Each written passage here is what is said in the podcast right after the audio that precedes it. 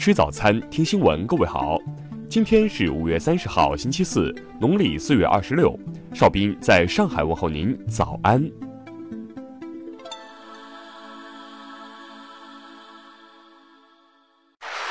首先来关注头条消息：中国会以限制稀土出口反击，美国的反应来了。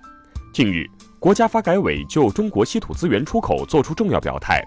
如果谁想利用我们出口稀土所制造的产品，反用于遏制打压中国的发展，那么中国人民会不高兴的。这一表态被国内外舆论视为中国在暗示，接下来可能会通过限制稀土出口以反击美国。多家美国媒体刊发报道表示担忧。《华尔街日报》指出，就连美国稀土矿开采出来的稀土原料都要送到中国来加工。一家名为“防务一号”的网站还提到，二零一零年。一项官方调查显示，如果美国想恢复一条完整的、经济上可持续的稀土产业链条，至少需要十五年左右。可美国的高科技企业却等不了十五年。据官方数据显示，中国至少供应了世界稀土的百分之八十五，第一大需求国就是美国。这些材料被广泛用于智能手机、全球定位系统、计算机元件等领域。正如国家发改委发言人的一句话。中美两国产业链高度融合，互补性极强，正所谓合则两利，斗则俱伤。在此奉劝美国悬崖勒马，慎重决策，勿谓言之不预。听新闻早餐知天下大事。二零一八年，全国三百三十八个地级及以上城市中，一百二十一个城市环境空气质量达标，占全部城市数的百分之三十五点八，比二零一七年上升六点五个百分点。农业农村部日前公布计划方案，扩大我国大豆种植面积，力争到二零二零年大豆面积达一点四亿亩。二十九号，经济蓝皮书发布预测称，二零一九年中国经济增长百分之六点四左右，增速比上年小幅回落，可以实现预期百分之六到百分之六点五的目标。二零一八年，我国网络视频用户达七点二五亿。网络视频是中国第二大互联网应用，仅次于即时通讯。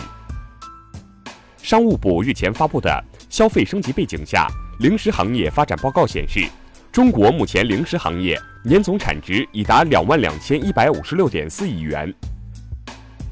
中国移动副总裁二十八号表示，移动今年上半年将推出首批五 G 手机，到二零二零年，五 G 手机价格有望降到一千到两千元。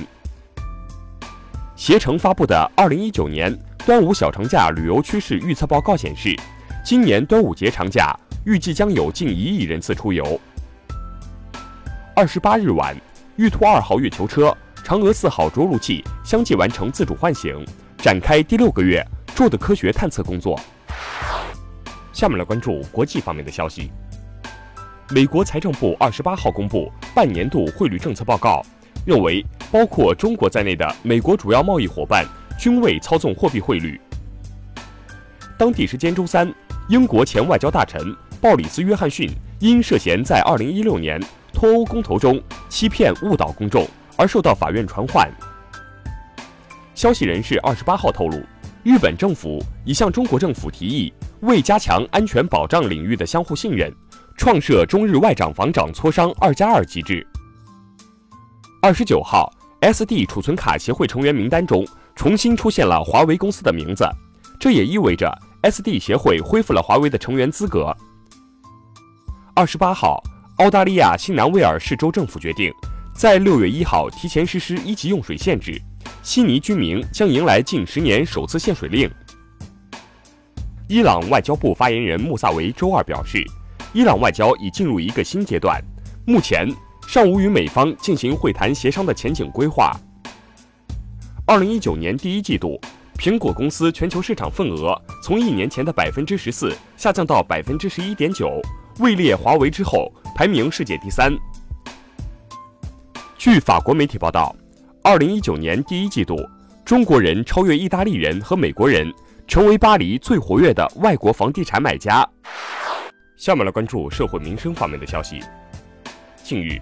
山西一男子用西瓜砸公交车司机后施暴，司机被砸成脑震荡，已住院九天。目前，当地警方正对此案进行侦办。柳州一女子因病离世，室友封锁消息，仍与之共处一周。经警方和法医现场勘验，排除了其室友杀人的可能性。近日，海口一五岁女童被幼儿园老师拽伤耳朵，缝了六针。园方负责人称，此事纯属意外。目前，双方已达成和解，涉事老师被停职。男子张某长期乘坐京津城际列车，贪图小利，买短乘长，恶意逃票四百余次。目前，张某被刑事拘留，同时限乘火车一百八十天。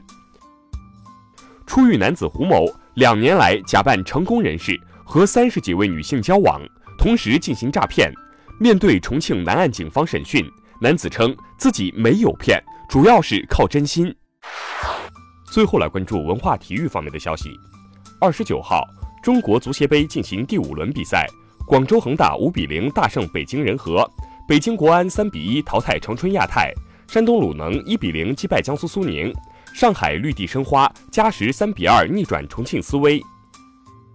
二十九号十九点，二零一九年熊猫杯在成都继续进行，中国国青最终三比零输球，三战全败垫底，而韩国队三战全胜拿到冠军。研究预测显示，随着环境变迁，适应能力更强的小体型动物将逐步成为动物中的主流，而大体型则将面临灭绝风险。本月二十八号至七月十四号，七十八件梵蒂冈博物馆藏中国文物在故宫首展，主要涵盖天主教艺术、佛教艺术和世俗艺术三个方面。以上就是今天新闻早餐的全部内容。请微信搜索 xwzc 零二幺，也就是新闻早餐拼音首字母再加数字零二幺。如果您觉得节目不错，请在下方拇指处为我们点赞。一日之计在于晨，新闻早餐不能少。咱们明天不见不散。